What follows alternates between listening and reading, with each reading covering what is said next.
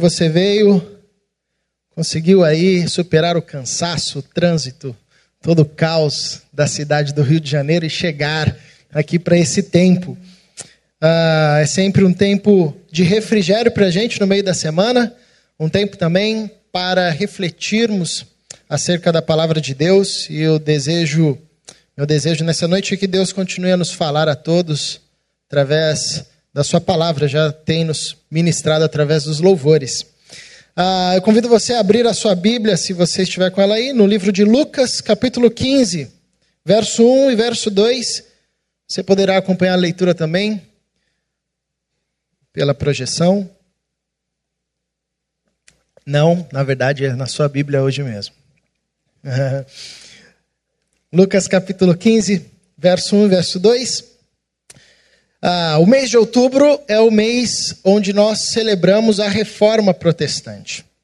E, ah, sobretudo nesse ano, nós estamos comemorando 500 anos de reforma protestante. Então, ah, você, se você é de igreja, sobretudo de igrejas mais históricas e tradicionais, você vai ver recorrente a essa temática da reforma protestante.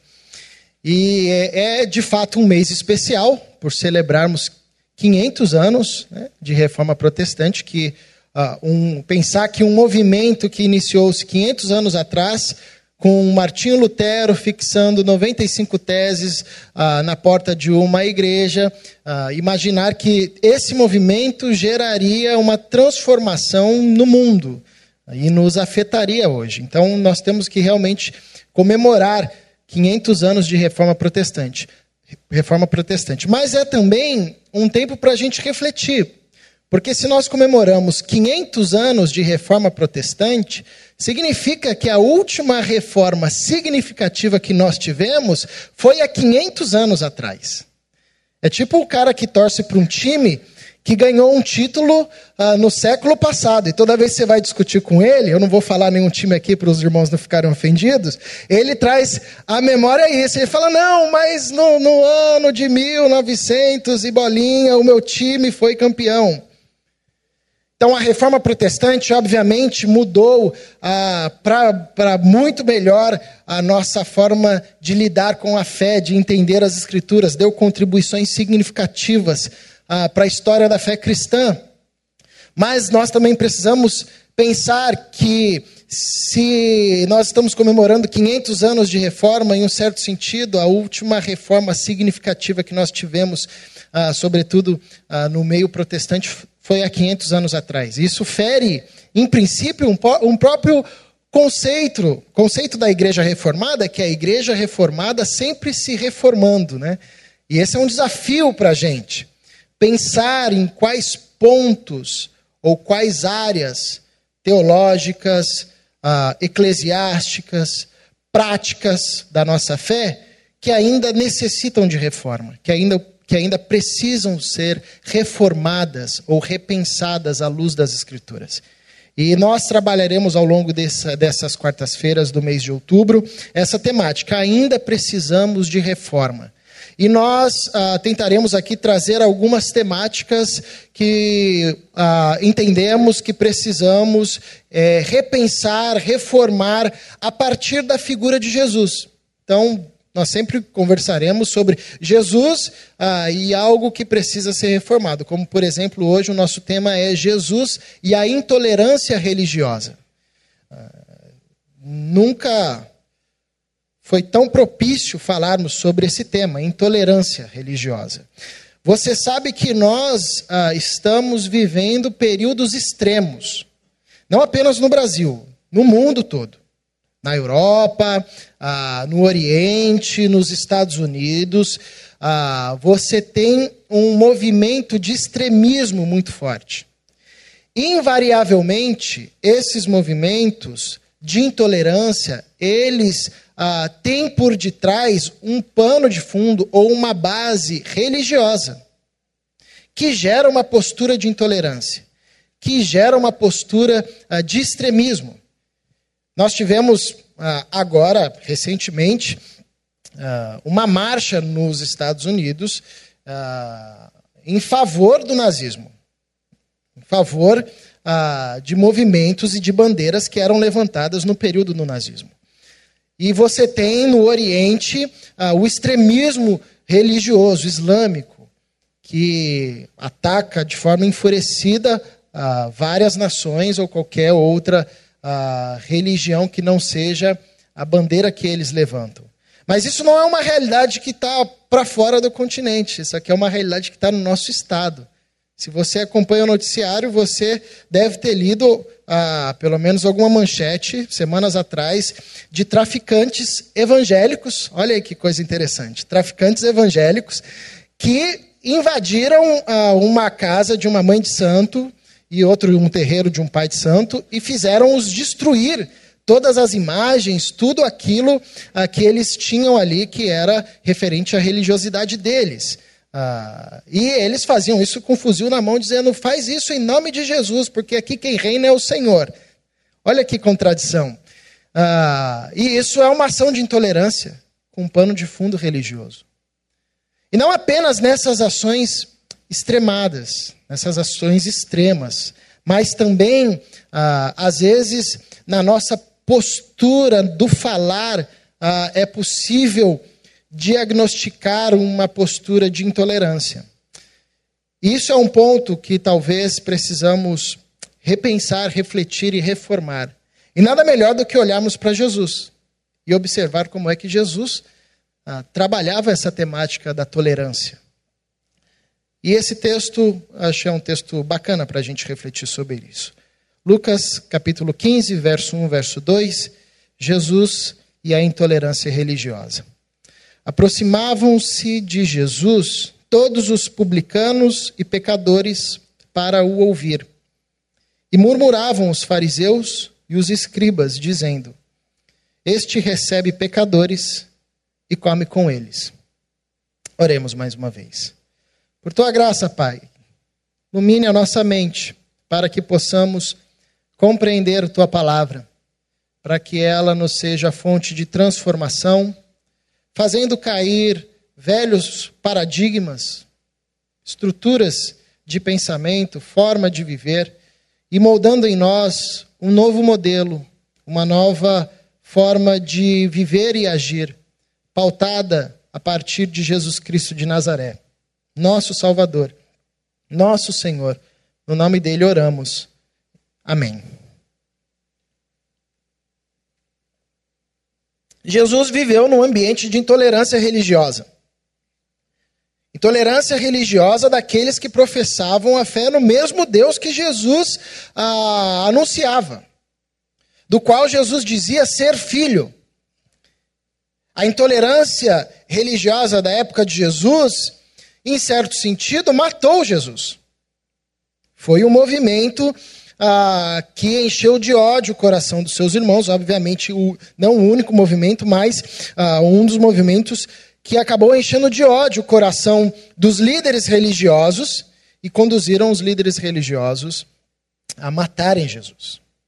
Então Jesus era alguém que sabia o que era intolerância religiosa e Jesus era alguém que viveu nesse num contexto marcado pela intolerância religiosa dos da sua própria casa.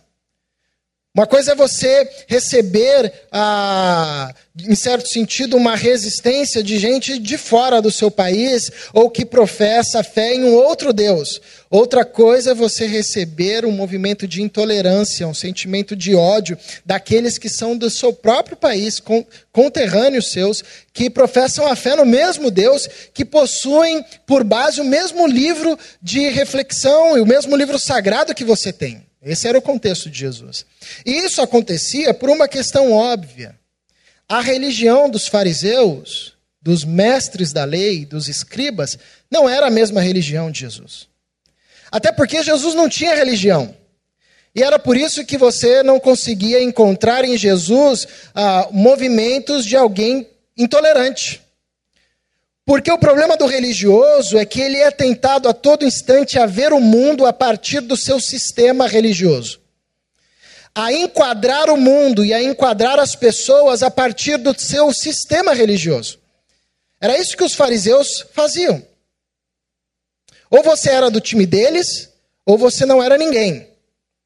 Ou você entendia o que eles entendiam da lei e partilhavam da interpretação que eles tinham da lei, ou senão você era alguém que deveria ser evitado, um rebelde, como no caso de Jesus. Ou você era do partido deles e aqui é interessante porque esse conjunto de parábolas que inicia no capítulo 15, você conhece muito bem, ovelha perdida, moeda perdida, filho perdido, ela não para no capítulo 15, continua no capítulo 16, termina no capítulo 16 dizendo que quando Jesus terminou de contar essas parábolas, os fariseus ficaram enfurecidos. Porque aqui há uma disputa. Os fariseus queriam e tinham esperança de que Jesus entraria para o seu partido, de que Jesus ah, seria do grupo deles. Mas Jesus começa a contar uma série de parábolas e eles vão entendendo que Jesus está falando deles. Como, por exemplo, a parábola dos filhos perdidos. E eles entendem que eles eram como o irmão mais velho, que estava perdido dentro da casa dos pais da casa do seu pai. Ah, e aí, no final do capítulo 16, eles percebem mesmo que Jesus não vai entrar no partido dos fariseus. E aí eles ficam enfurecidos. Porque esse é o problema do religioso e é isso que o torna um cara intolerante. Ele tenta ver o mundo, as pessoas e tudo o que acontece ao seu redor a partir do seu sistema religioso ele contabiliza isso, ele contabiliza as pessoas entre santos e pecadores. Ele contabiliza locais entre locais sagrados e locais profanos.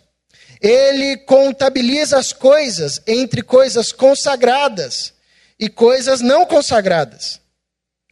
E se você não se encaixa nesse sistema do religioso, seja de qual matriz for, qual matriz religiosa for, ah, invariavelmente você receberá uma postura de intolerância. Você vai ser rejeitado, você não vai ser ah, possível de ser contado nesse sistema. Era essa uma das grandes tensões entre os fariseus e Jesus, porque eles não conseguiam colocar Jesus dentro do sistema deles. Mas ao mesmo tempo eles ouviam a fala de Jesus e não conseguiam identificar na fala de Jesus um ponto de mentira, uma vírgula de equívoco. Então a única ação que restava a, a, aos fariseus em direção a Jesus era uma ação de intolerância. Bom, nós aqui nesse texto podemos observar alguns movimentos ah, de Jesus que nos ensinam como é que a gente pode ah, repensar essa questão da intolerância, que tem sido, em certo sentido, uma pauta comum do nosso dia, ordinária no nosso, no nosso contexto. Como é que a gente pode ah, viver de tal forma a não ser intolerante e a não sucumbir a essa tentação? Porque essa é uma tentação de toda religião, se sobrepor pela força sobre outro, ah, outra proposta de pensamento. E aqui é um primeiro aspecto que a gente precisa lembrar sempre. Jesus não veio propor, eu sei que isso é muito básico, mas vale a pena lembrar. Jesus não veio propor ah, uma nova religião. Ele não veio expor um novo sistema de doutrinas. Ele não veio propor ah, uma nova forma do homem se achegar até Deus a partir da sua força humana. Jesus veio falar sobre uma nova humanidade sobre uma nova maneira de viver, que é a única maneira de viver, que é o jeito certo de viver. Não veio falar sobre religião. Se nós entendêssemos isso, ah, o nosso desafio missionário de ah, levar Cristo às pessoas seria muito mais fácil. Porque a gente não começaria discutindo sobre religião com o sujeito.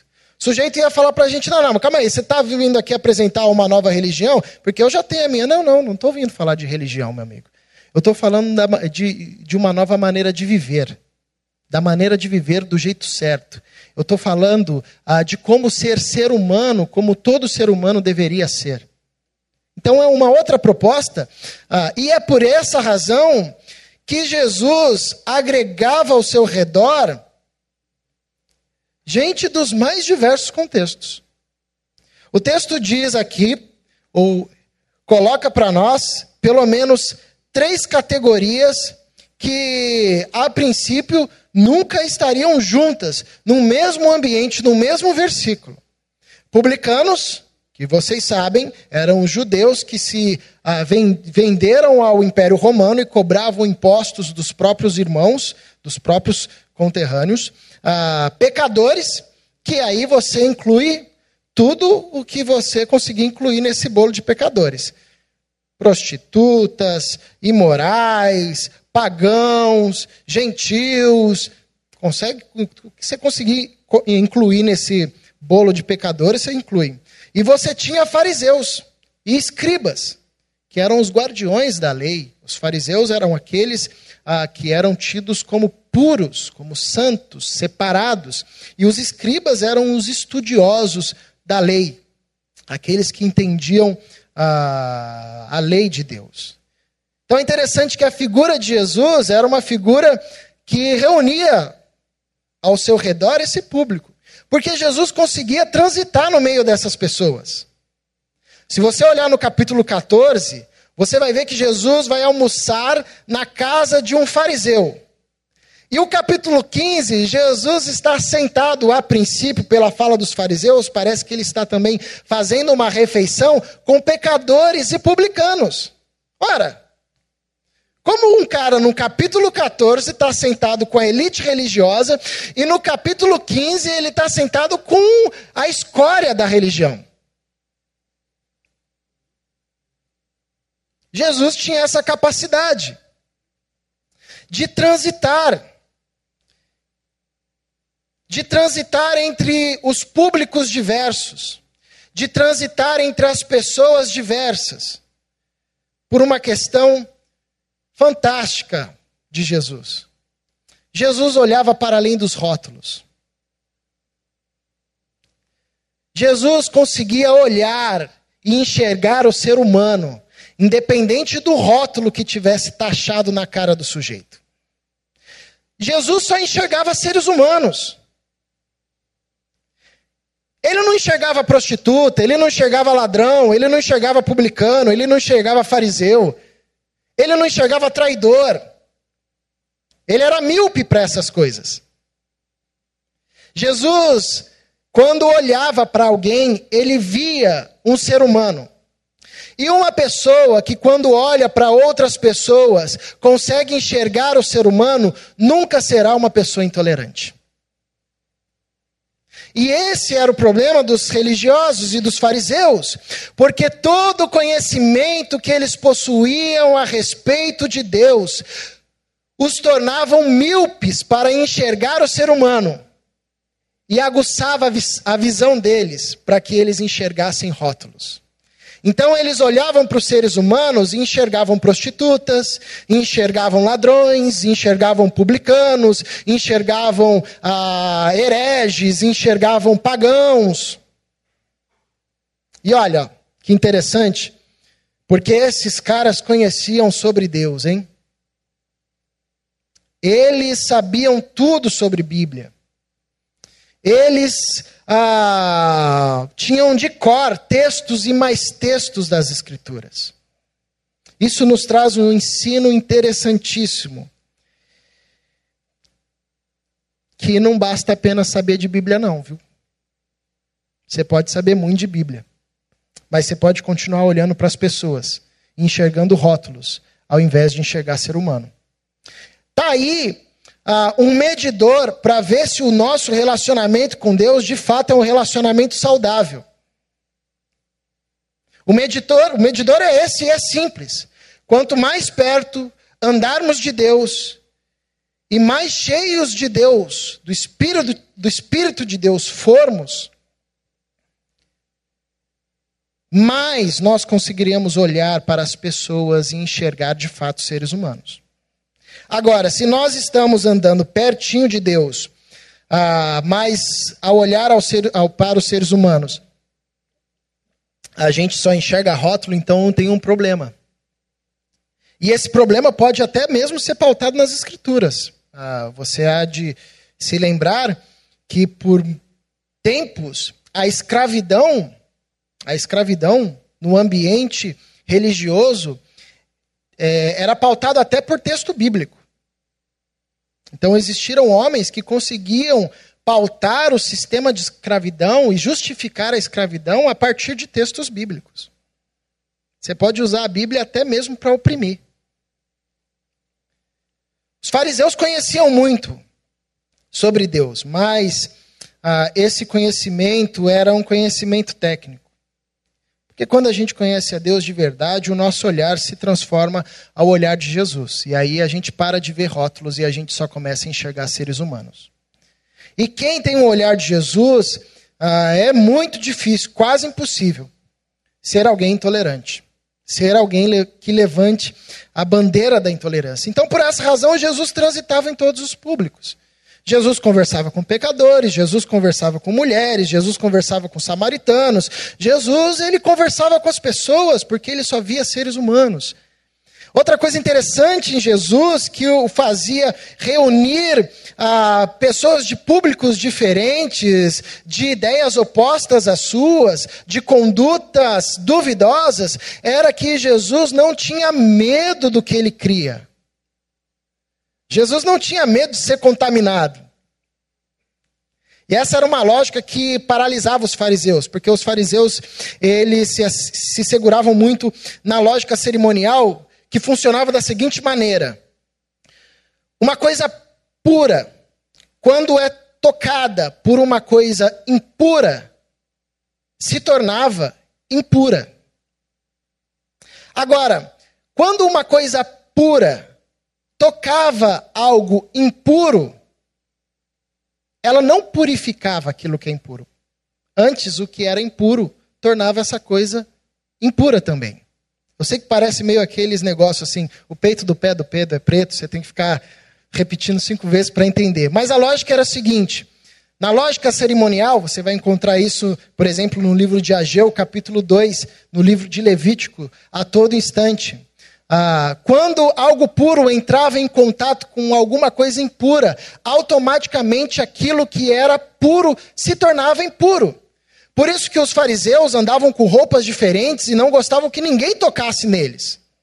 Tem uma passagem interessante onde Jesus está passando no meio de uma multidão e uma mulher com fluxo de sangue que era impura e por isso não poderia tocar em ninguém, porque quem ela tocasse se tornaria impuro.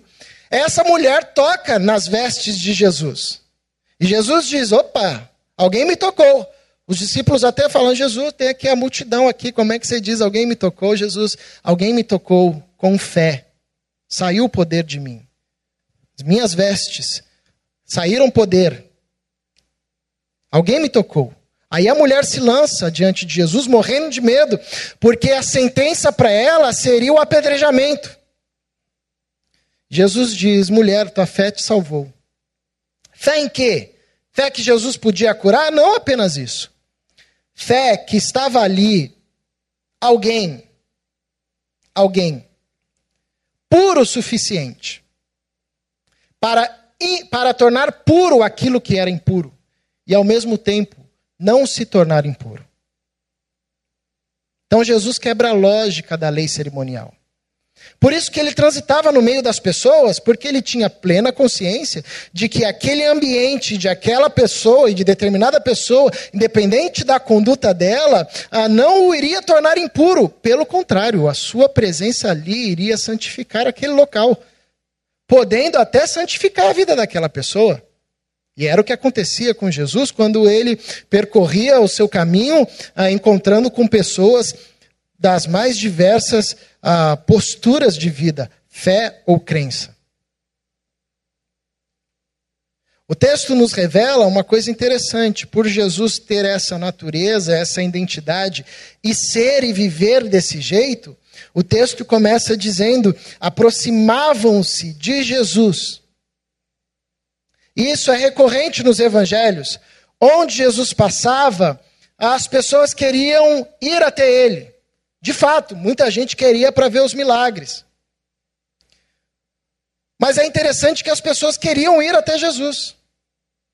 E aqui no texto, diz que eles se aproximavam de Jesus para ouvir.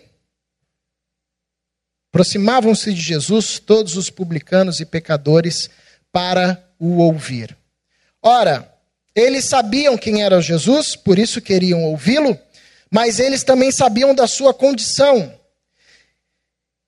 E para um pecador ou um publicano ir até Jesus, sabendo da sua condição, ele tem que sentir muita confiança nesse cara.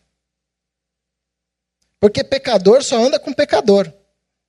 Já viu pecador andar com gente mais santa? Não dá para andar. A santidade do outro vai evidenciar ainda mais o seu pecado, o seu problema, o seu dilema moral. Por isso que os publicanos só andavam com os publicanos, pecadores com pecadores, fariseus com fariseus. Mas eles vão até Jesus sem medo. Porque, em certo sentido, sabiam que Jesus falava a verdade, expondo o pecado sem expor o ser humano. E eles iam até Jesus não é porque Jesus era um cara que se adaptava a todo mundo. Não, a gente conhece por vários textos que Jesus sabia dos seus valores, sabia do que ele dizia e não arredava o pé e não abria a mão. Dizia que pecado era pecado, que ele era a vida, que ele era o caminho, que ele era a verdade, e Jesus trabalhava com categorias claras, objetivas, firmes, sólidas. Mas esses homens, esse público rejeitado pelo ambiente religioso, pela intolerância religiosa, eles vão até Jesus, ou seja, Jesus exercia um certo fascínio, uma, um certo poder de atração sobre essas pessoas. E eles vão para ouvi-lo, porque em certo sentido Jesus havia ganho o direito de ser ouvido.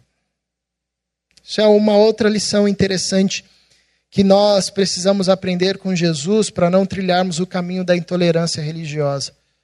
Quem é intolerante o intolerante, ele quer pela força impor aquilo que crê. Isso é uma característica básica do, do, da intolerância religiosa. É pelo viés da força impor aquilo que crê, aquilo que acredita. Isso só se faz quando você não ganha o direito de ser ouvido. Jesus não era assim.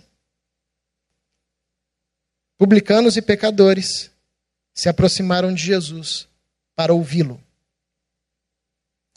E Jesus falava, e quando Jesus terminava, tinha gente que queria seguir, tinha gente que não queria seguir, tinha gente que gostava, tinha gente que não gostava.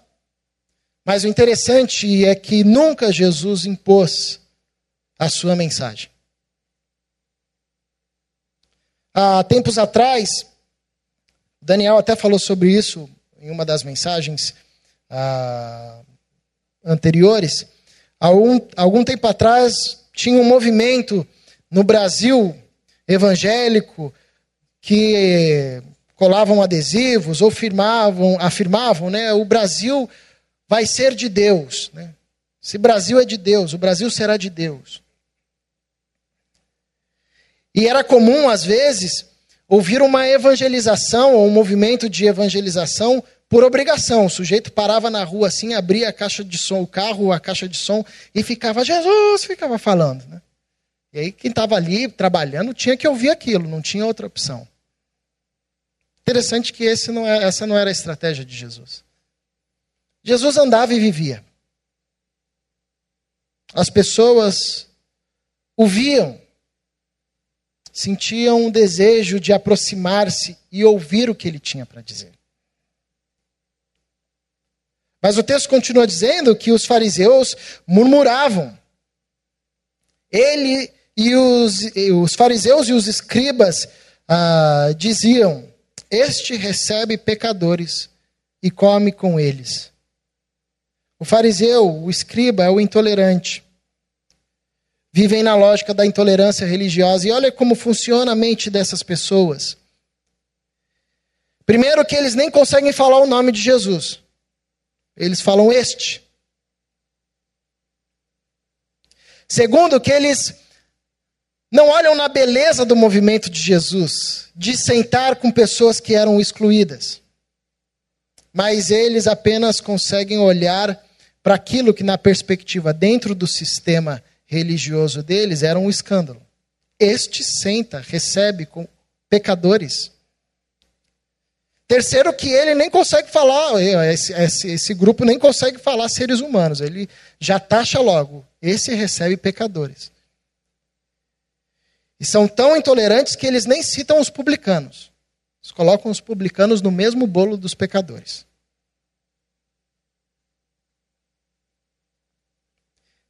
Então, o que nós temos aqui nesse texto, e que pode nos ajudar na temática da intolerância religiosa, é um problema de olhar, um problema de visão.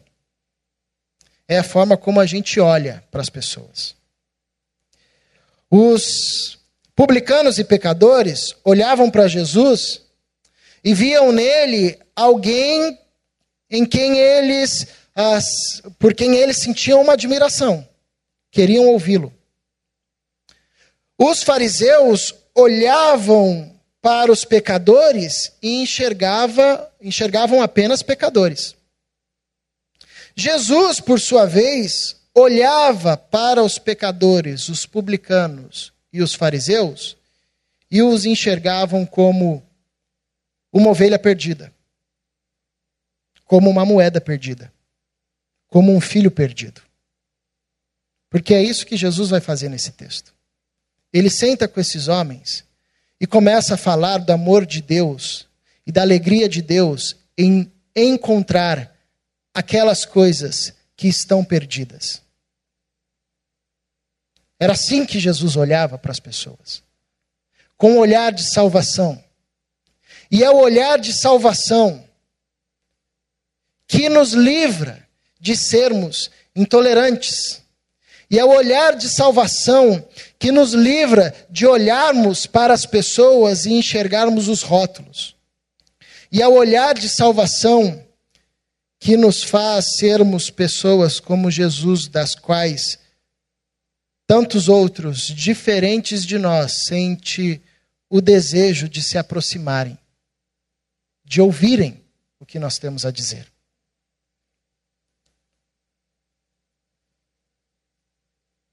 Minha oração diante desse texto é que a gente se torne gente que atrai a gente. Que a nossa igreja seja assim. Um espaço onde as pessoas sintam-se atraídas. Porque quando chegam aqui, os rótulos ficam para lá. E a gente consegue enxergar seres humanos. Que o nosso olhar seja assim. Que no nosso trabalho, no nosso ambiente, no nosso contexto, onde hoje muitos levantam muitas bandeiras, que a gente consiga olhar para além das bandeiras, para além dos títulos e titulações, dos rótulos, e possamos enxergar seres humanos. Minha oração é que a gente conquiste o direito de ser ouvido. Que as pessoas, assim como se assentavam aos pés de Jesus, e ficavam ali dias, sem comer, sem beber, apenas ouvindo aquilo. Sintam um desejo de ouvir o que nós temos para dizer. Isso nos é um desafio, né? porque hoje você diz que é evangélico, o pessoal já termina o assunto. Já ah, tá bom, fica com Deus, vai embora, né? Nós perdemos essa capacidade de sermos como Jesus. Porque houve um tempo na história onde alguém dizia: Eu sei a verdade, eu sei o que é a vida, eu sei o que é o caminho, eu sei o que pode te dar paz, eu sei o que pode trazer calma para o seu desespero. E as pessoas paravam e ouviam. Hoje, você fala Jesus, as pessoas, hum, o cara vai pegar dinheiro meu. Minha oração que diante dessa postura de Jesus, possamos ter um olhar de salvação, como Jesus tinha. Jesus olhava para essa multidão, como vai dizer nos evangelhos, e via a multidão como uma ovelha, como ovelhas que não tinham pastor. Que esse seja o nosso olhar. Crendo que o amor de Deus, através de nós, e quando o amor de Deus inunda e inundar o nosso coração, o nosso viver, ele cobrirá todo o nosso redor. Ele transformará tudo que for tocado por esse amor. Nós cantaremos mais uma canção. Eu convido você a ter um tempo de oração. Respondendo a Deus, respondendo a você. Diante de tudo que você ouviu até aqui, através dos louvores, das orações, da reflexão do texto bíblico.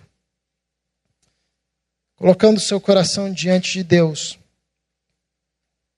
Talvez você se identifique ou se perceba como o fariseu e o escriba. Alguém que tenta encaixar tudo e todos a partir do seu sisteminha de religião, seu sistema religioso. E a partir disso, você só sabe olhar com um olhar de bem para aqueles que são iguais a você e um olhar de mal e juízo para aqueles que são contrários a você. Jesus seguiu outro caminho. Sendo ele aquele que podia agir assim, ele agiu olhando para além dos rótulos, dos rótulos. Ele agiu olhando com um olhar de salvação. Ele agiu transitando entre todos e entre todos os ambientes, sabendo que o impuro não o impurificaria. Antes, por sua pureza, o impuro poderia ser purificado. Que o amor de Deus em nós sobeje, seja derramado generosamente, e esse amor inunde o coração daqueles que estão ao nosso redor. Vamos cantar essa canção enquanto oramos. Paizinho, que o teu amor inunde o nosso coração e ao inundar o nosso coração, aqueles que estiverem ao nosso redor sejam impactados e transformados pelo teu amor. Não há outra força capaz de transformar o homem senão o teu amor. Esse amor não é imposto, esse amor é dado generosamente. Faça-nos cada dia mais como Jesus. Ajuda-nos a olhar ao nosso redor com o olhar de Jesus e a enxergarmos para além dos rótulos. Olharmos e enxergarmos pessoas, pessoas que estão perdidas e quando são encontradas, se tornam motivo de festa nos céus. Dá-nos esse olhar, Senhor. Não permita que a gente crucifique aquele por quem o Senhor morreu e verteu o precioso sangue. Livra-nos deste grande equívoco. Dá-nos teu olhar para os nossos, para aqueles que estão ao nosso redor, para aqueles que estão no nosso ambiente de trabalho, de estudos, para aqueles que nos perseguem, para aqueles que nos fazem mal. Ensina-nos a olhar como Jesus, com um olhar de salvação. Porque assim nós quebramos toda a força da intolerância. Porque assim nós damos testemunho vivo do teu amor, que pede licença, do teu amor que bate a porta. E quando encontra um coração aberto, se torna uma fonte a jorrar para toda a vida. Seja assim em nós, através de nós, para que o teu nome seja glorificado. Em nome de Jesus é que oramos. Amém.